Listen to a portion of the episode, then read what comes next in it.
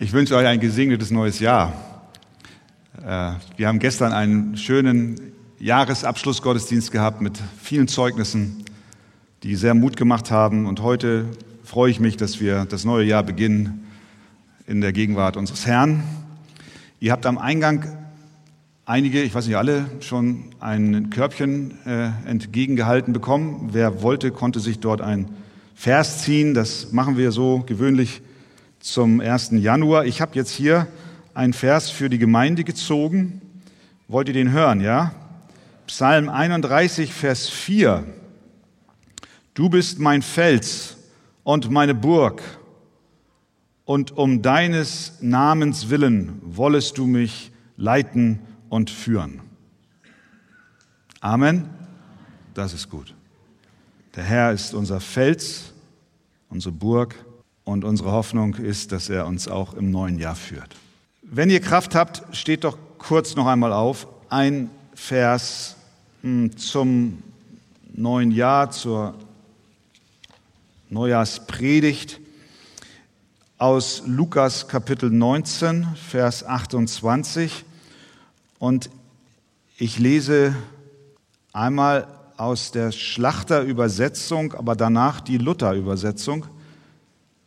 Und auch andere sind an der Stelle etwas genauer oder präziser. Lukas 19, Vers 28, und nachdem er, das ist Jesus, das gesagt hatte, zog er weiter und reiste hinauf nach Jerusalem. Nach Luther lautet der Vers, und als er das gesagt hatte, ging er voran und zog hinauf nach Jerusalem.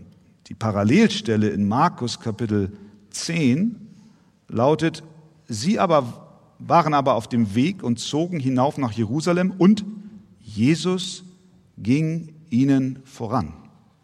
Da, darum geht es heute in dieser Predigt. Jesus geht uns voran. Amen. Nehmt doch gerne Platz. Es ist ja schon so eine Tradition und ich glaube, das wird einem jedes Mal, wenn ein Jahreswechsel ins Haus steht, wieder neu bewusst. Ich habe eben schon den gestrigen Abend erwähnt, äh, hier im Gottesdienst, auch heute Morgen, heute, heute Nachmittag, Mann, Mann, Mann, ich, heute ist Sonntag, dann denke ich immer, wir sind morgens. Auch heute Nachmittag haben wir das schon im Gottesdienst gehabt, diese, dieses Bewusstsein, ein Jahr geht zu Ende und ein neues steht vor der Tür. Und gleichzeitig dieses Empfinden, wir wissen nicht, was kommt. Die letzten Jahre wurde schon so oft gesagt, auch von dieser Kanzel, am Anfang des Jahres wissen wir nicht, was am Ende sein wird. Und wenn wir zurückblicken, dann sagen wir, Mann, vor einem Jahr wussten wir nicht, was uns erwartet. Weder weltpolitisch, vielleicht auch in deinem persönlichen Leben. Hast du nicht geahnt, was auf dich zukommt. Und das ist so eine, so eine, wie soll man sagen, es ist eine gewisse Unsicherheit, die der Mensch auch spürt. Das ist ja auch der Grund, warum in diesen Tagen Prognosen so hohe Konjunktur haben. Prognosen über die Zukunft. In allen Bereichen des Lebens. Wirtschaftsprognosen, Inflationsprognosen. Prognosen, Wachstumsprognosen, Arbeitslosenzahlen, Prognosen. Wir haben die Zeitungen voll mit Prognosen, was das nächste Jahr angeht, Kriegsverlaufsprognosen. Und zu diesen ganzen Prognosen kommen dann auch noch Wahrsager oder irgendwelche Leute, die meinen, sie könnten die Zukunft vorhersagen. Und äh, die machen das dann auch immer medienwirksam jedes Jahr, obwohl wir genau wissen, ihre Trefferquote ist desaströs. Also das kannst du gleich mal vergessen. Aber irgendwie finden sie immer wieder den Weg in die Zeitung rein. Warum? Weil der Mensch irgendwie ein Stück Sicherheit sucht.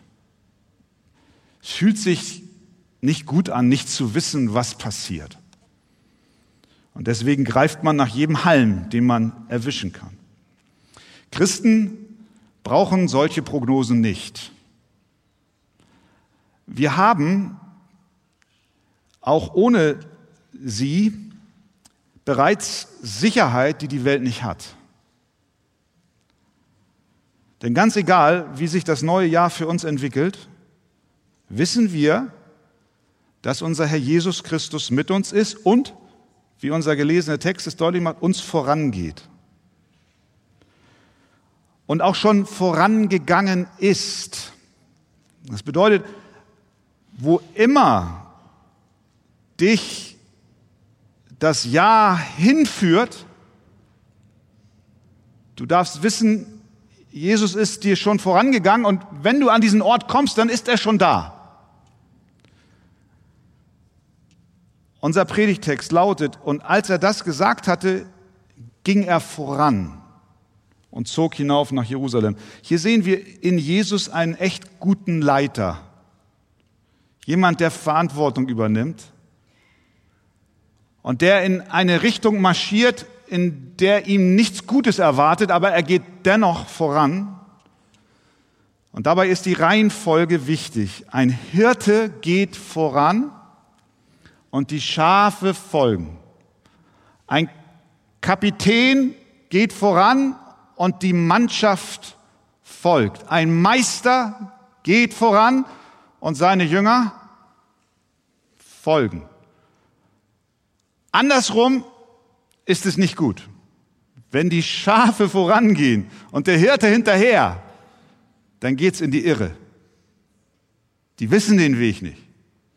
Wenn die Mannschaft meint, den Kurs des Schiffes festlegen zu können und nicht der Kapitän das Wort hat, dann gibt's Streit und Zerrüttung. Der eine sagt Hü, der andere Hort, Steuerbord, Backbord und das Schiff kommt in Turbulenzen. Und wenn der Jünger vorangeht und nicht seinem Meister folgt, sondern ihm enteilt und meint, er kennt einen besseren Weg, dann wird das Ziel nicht erreicht. Frage heute Abend, wie gehen wir in das neue Jahr? Lassen wir unseren Meister Jesus Christus vorangehen, ihn die Geschwindigkeit bestimmen lassen und uns von ihm den Weg weisen. Das ist mein Wunsch für mich persönlich. Für mich persönlich, mein Wunsch für dich, für uns als Gemeinde, dass Jesus vorangeht und wir ihm auf dem Fuß folgen. Frage jetzt hier, ist ja ein Vers, gucken wir mal, was, was hat das denn damals bedeutet für die Jünger im Lukas-Evangelium, dass Jesus ihnen voranging? Und äh, damit geht einher die Frage, was heißt das für dich? Was heißt das für mich, dass Jesus uns vorangeht? Ich habe vier Aspekte, aus denen deutlich wird, was es bedeutet, dass Jesus vorangeht. Das erste, was ich erwähnen möchte, ist, dass Jesus im Leiden vorangegangen ist. Leid gehörte zu seinem Weg. Wir haben gelesen, er war auf dem Weg nach Jerusalem und dort sollte er leiden. Auf diese Tatsache hat Jesus seine Jünger immer und immer wieder vorbereitet. Aber als es soweit war, da lesen wir, in Markus Kapitel 10, sie waren aber auf dem Weg und zogen hinauf nach Jerusalem und Jesus ging ihnen voran und sie, die Jünger, entsetzten sich und folgten ihm mit Bangen.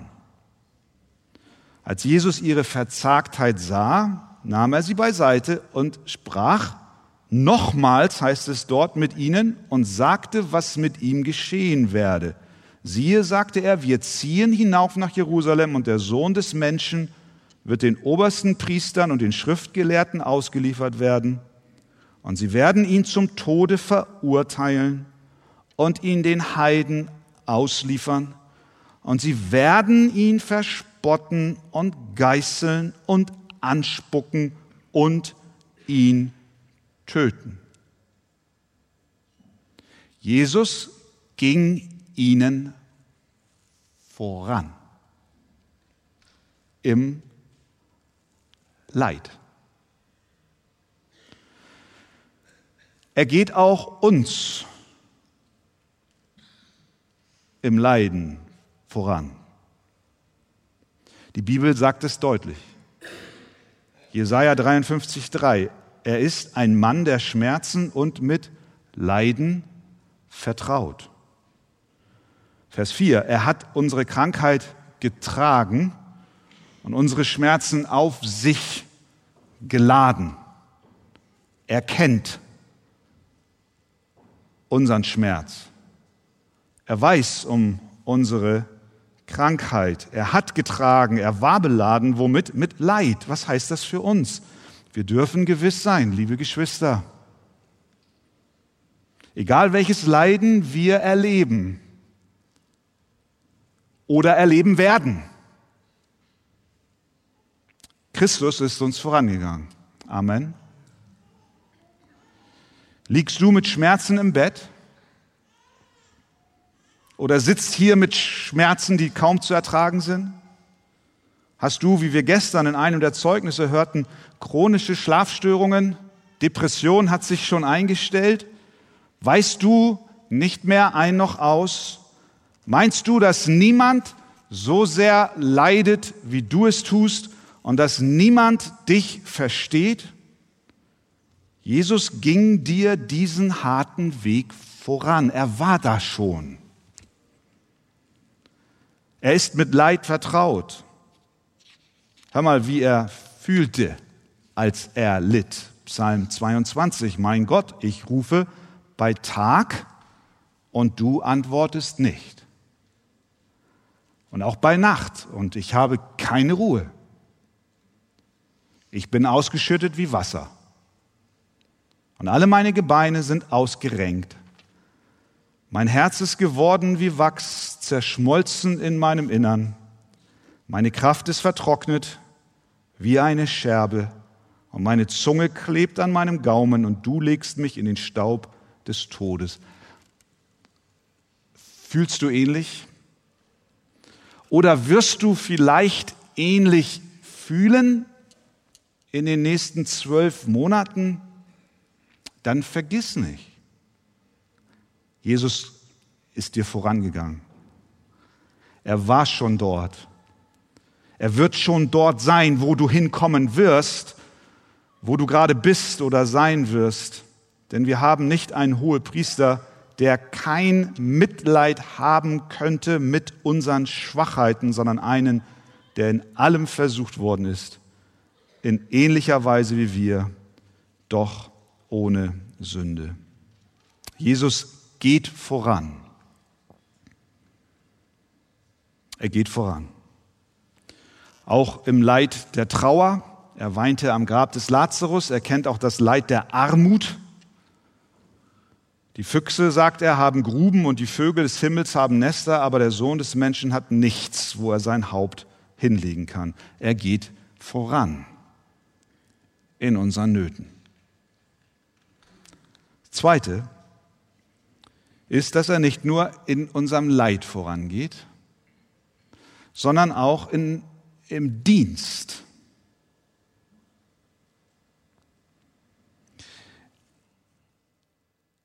Er geht nach Jerusalem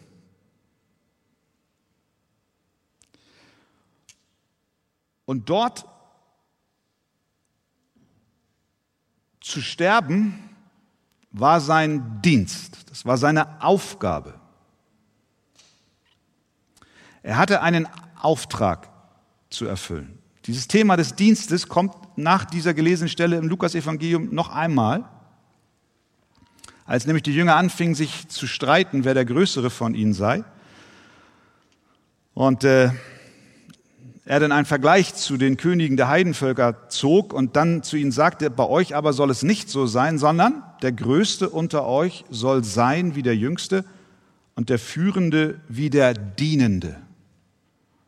Denn wer ist größer? Der, welcher zu Tisch sitzt oder der Dienende? Ist es nicht der, welcher zu Tisch sitzt? Und jetzt Jesus nochmal, ich aber bin mitten unter euch wie der Dienende. Er ist uns im Dienst, im Dienen vorangegangen. Auch wir, liebe Geschwister, sind berufen zu dienen. Du und auch ich, wir haben alle, die wir zu Jesus Christus gehören, eine Aufgabe von ihm bekommen. Wir haben ja in den letzten Wochen und Monaten das zweite Buch Mose intensiv angesehen und ihr erinnert euch, als Jesus, äh, als Gott das Volk zum Berg Sinai brachte, da sagte er zu ihnen, ihr sollt vor allen Völkern mein besonderes Eigentum sein, denn die ganze Erde gehört mir, ihr aber sollt mir ein Königreich von Priestern sein. Mit anderen Worten, sie hatten einen Priesterdienst bekommen. So ist es mit jedem von uns. Wir sind zum Dienen berufen. Jesus hat uns mit seinem Blut teuer erkauft, aber nicht, dass wir uns jetzt am Spielfeldrand auf eine Liege legen und die anderen machen lassen, sondern um uns in einen Priesterdienst am Haus des Herrn hineinzuführen. Und Jesus selbst ist uns auch im Dienen vorangegangen. Heute beginnt ein neues Jahr, auch ein neues Jahr im Dienen. Es ist gut zu wissen, tröstend zu wissen, dass Jesus uns auch auf diesem Dienstweg vorangegangen ist.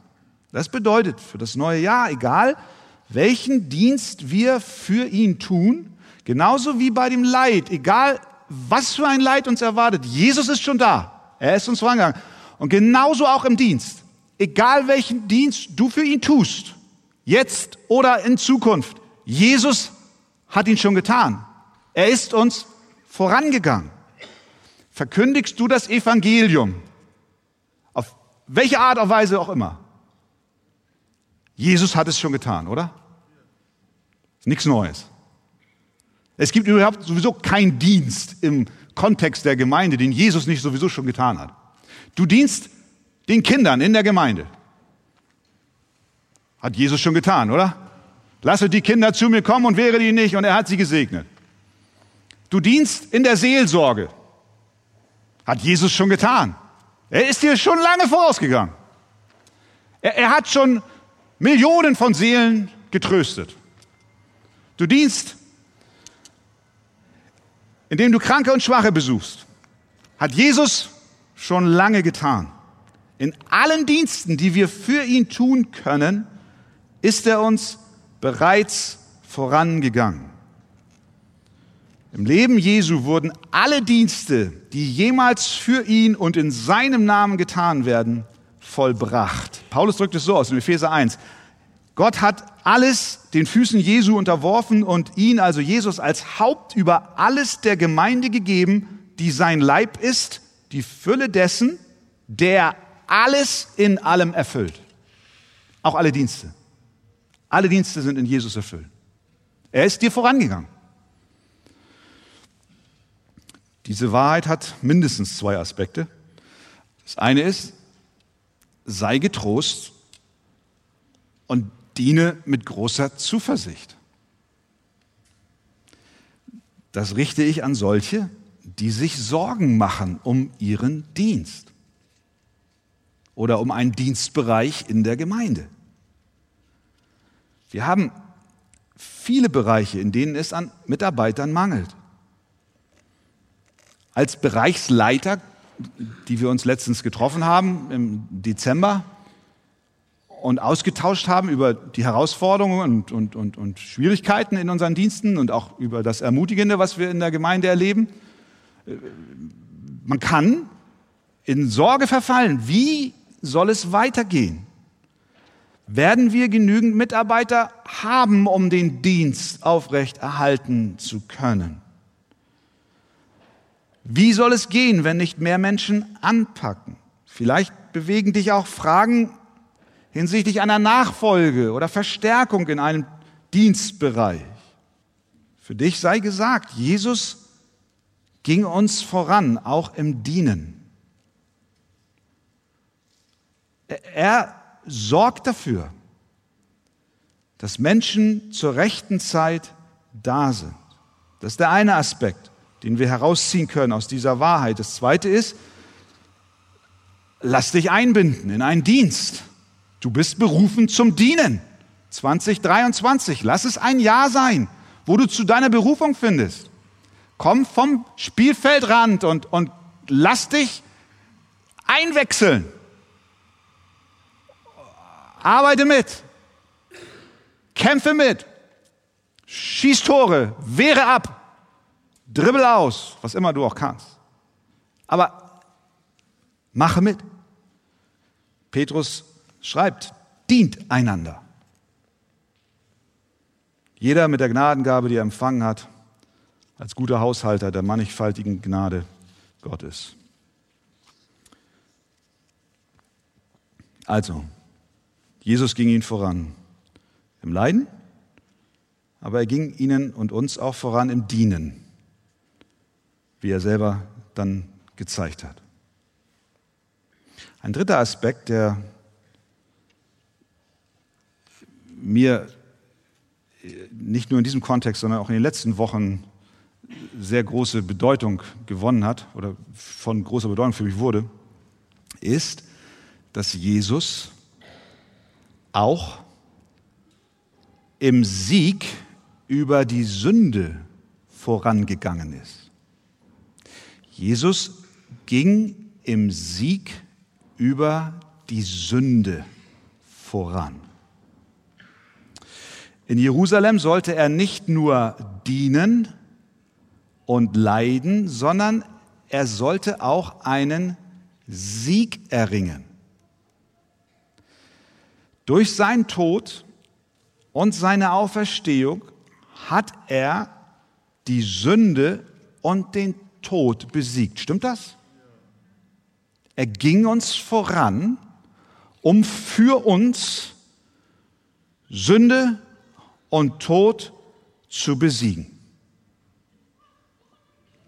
Wenn du also auf das kommende Jahr schaust, dann wisse, dass Jesus Christus auch dein Sieg über deine Sünde ist.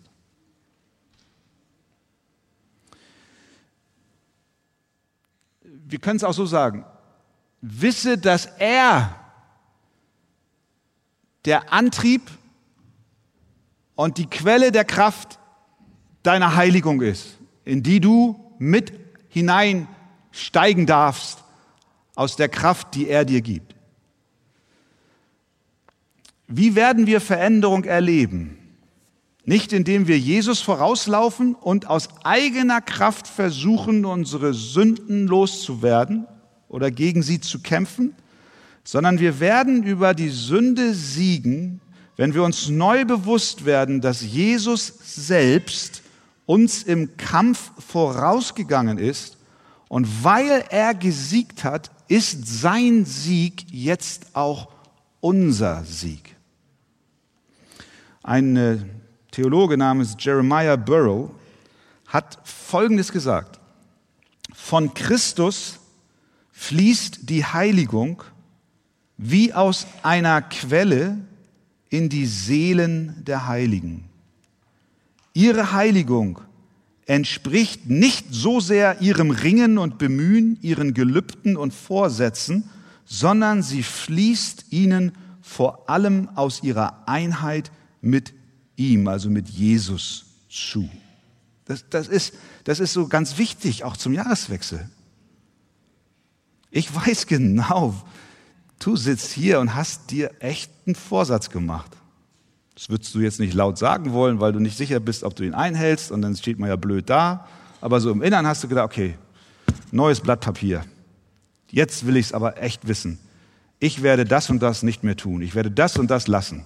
Oder ich werde das und das tun, was ich eigentlich hätte schon lange tun müssen, aber zu bequem war und zu faul war. Diese Sünde, die werde ich angehen. Dieser Sucht, der werde ich mich entgegenstellen.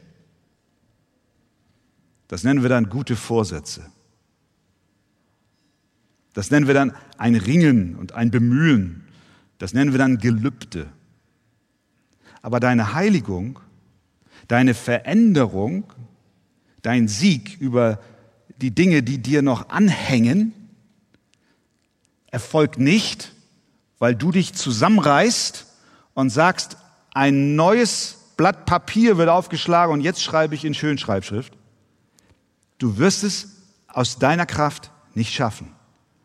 Es sei denn, Du wirst dir neu bewusst und lebst in dem Bewusstsein, dass dir einer vorangegangen ist, der für dich Sünde und Tod am Kreuz von Golgatha besiegt hat und in seinem Sieg er dich mit eingeschlossen hat.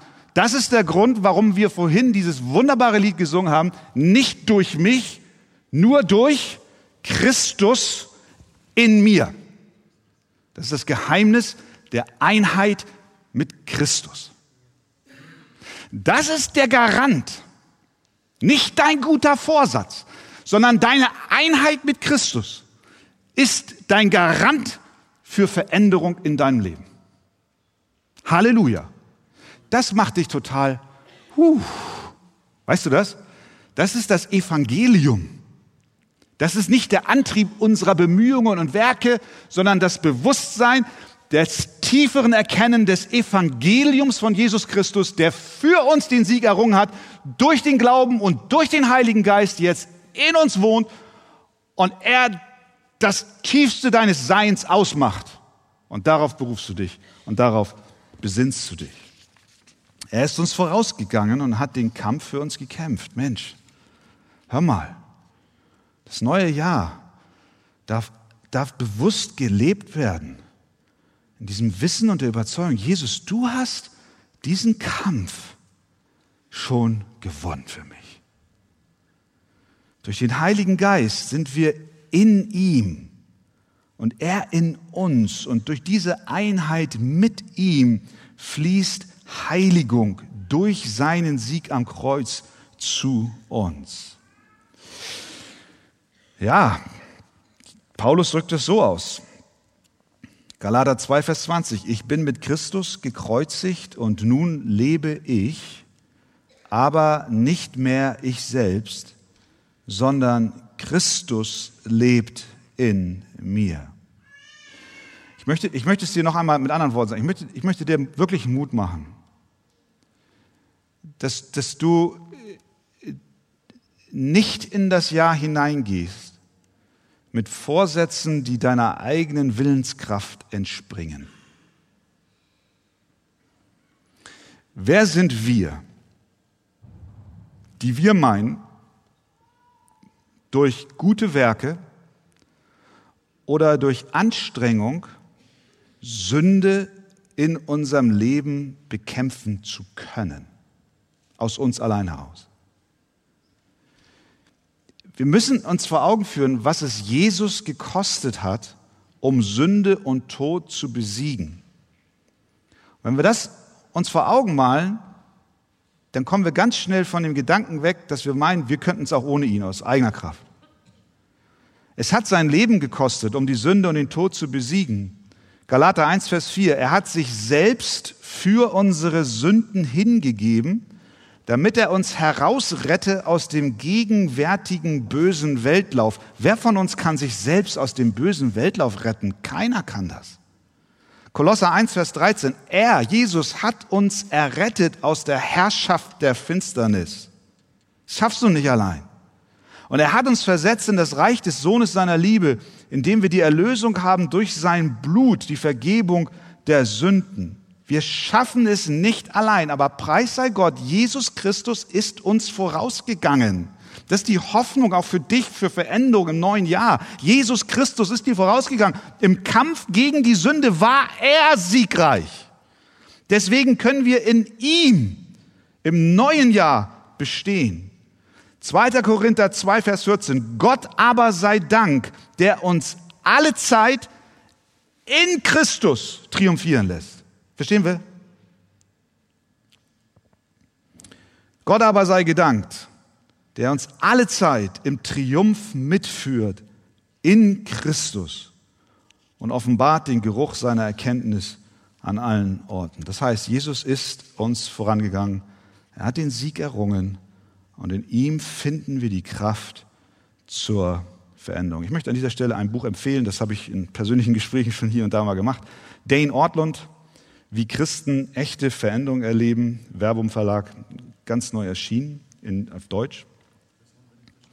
Äh, ein Buch empfehle ich von Dane Ortlund mit dem Titel Wie Christen echte Veränderung erleben im Verbum Verlag erschienen im letzten Jahr, also gestern, in dem Jahr von gestern. Äh, und zwar 2022. Und dieses Buch beschreibt auch diese, diese Fragen der Veränderung. Und äh, Ortlund fragt dort, was bedeutet es, mit Christus vereint zu sein? Zugegeben, das ist ein schwer fassbares Konzept. Wir können uns ein Känguru-Baby in dem Beutel seiner Mutter vorstellen, aber in welchem Sinn sind wir in Christus, sodass wir die Kraft haben, durch sein Vorausgehen und die Einheit mit ihm die Sünde in unserem Leben zu besiegen. Und dann erklärt er anhand eines, eines Bildes, was mir sehr, sehr gut gefallen hat, wie wir eigentlich als Christen beschaffen sind. Stell dir vor, sagt er, du bist eine Zwiebel. Ja. Die äußere Schicht besteht aus Dingen, die dich oberflächlich betreffen. Das ist dein Aussehen, das ist äh, deine Kleidung, dein Auto und solche Sachen. Wenn du diese Schicht wegnimmst, was kommt dann? Dann kommt eine Ansammlung von Dingen, die schon etwas mehr von dir ausmachen. Also nicht nur, was du von außen bist, sondern auch deine Herkunftsfamilie, dein Persönlichkeitsprofil, deine Blutgruppe. Entferne auch diese Schicht, in der nächstieferen liegt deine Beziehung, wer du da, was dich ausmacht. Deine besten Freunde, vielleicht dein Ehepartner, deine Mitbewohner, wenn du Student bist. Wenn du das noch weiter abschälst, dann kommt die nächste Schicht, die noch tiefer dich beschreibt, wer du bist. Und das ist zum Beispiel, was du über diese Welt denkst, Wahrheiten, die du für richtig hältst, was du über Gott glaubst, was du glaubst, was dein endgültiges Ziel ist, wo die Welt hingeht. Und noch eine Schicht tiefer, weiter unten, näher zum Kern deines Seins, da findest du dann deine Sünden und deine Geheimnisse, von denen keiner was weiß. Vergangene wie auch gegenwärtige. Und so schälst du eine Schicht nach der anderen ab. Alles, was dich ausmacht. Und dann fragt er, was wirst du ganz innen finden, wenn du ein Christ bist? Was wirst du ganz innen finden? Antwort, dass du mit Christus vereint bist. Dies ist die nicht mehr reduzierbare Wahrheit über dich. Schäle alles ab, von außen bis nach innen. Und was bleibt, ist die feste und unabänderliche Wahrheit über dich, nämlich deine Einheit mit dem auferstandenen Christus. Christus in mir. Was macht dich wirklich aus? Was ist deine Identität? Pool alles ab. Auto, Beruf, alles. Herkunft, Blutgruppe. Und am Ende, am Ende bleibt nur noch Christus in mir. So. Und mit diesem Bewusstsein geh mal in das neue Jahr.